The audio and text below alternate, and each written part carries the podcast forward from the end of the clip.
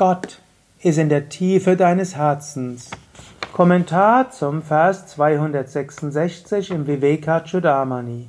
Shankara schreibt, Brahman, die höchste, wahre, non-duale Wirklichkeit, verschieden vom Sichtbaren und Unsichtbaren, liegt in der Tiefe deines Intellekts.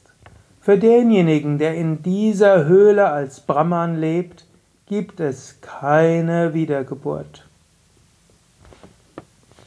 Param, die höchste Wirklichkeit, Satya, Asti ist wo? In Guhayam. Sie ist in der Höhle, in der Tiefe von dir, in der Höhle des Intellekts, Buddhi. Und sie ist verschieden, Vilakshana, vom Manifesten, von dem Seienden, dem Sat und auch vom Unmanifesten, Asat. Tadatmana, dieser Atman ist Advityam, unermesslich, ohne Gleichen. Und wer Yat Atra hier Vaset verweilt, in dieser Höhle Guhayam Puna, Napuna, wird nicht noch einmal Tasya wiedergeboren. In diesem Sinne, geh in die Tiefe deines Selbst. Es gibt mehrere Möglichkeiten, das Selbst zu erfahren. Du kannst dein Bewusstsein ausdehnen und in die Unendlichkeit gehen. Eine Möglichkeit. Du kannst so sagen, ich bin überall.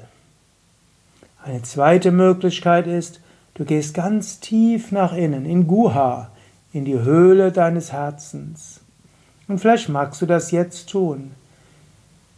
Vielleicht magst du sogar die Augen schließen, aber wenn du gerade unterwegs bist, lässt du vielleicht die Augen öffnen, dann gehst du mindestens mit einem Teil deines Wesens in die Tiefe von dir, ganz tief in dir. Da ist das Selbst. Körper hat seine Erfahrungen, geht tief in die Mitte. Psyche macht ihre Erfahrung, geh ganz tief nach innen. Ganz tief im Inneren gibt es keine Schmerzen, keine Gedanken, keine Wahrnehmungen, kein Tun. Ganz tief im Inneren bleibst du immer gleich. Mache das am heutigen Tag oder am morgigen Tag immer wieder. Geh immer tief nach innen, in das, was bleibt und jenseits ist von allen Sinneswahrnehmungen, Gedanken, Emotionen und so weiter.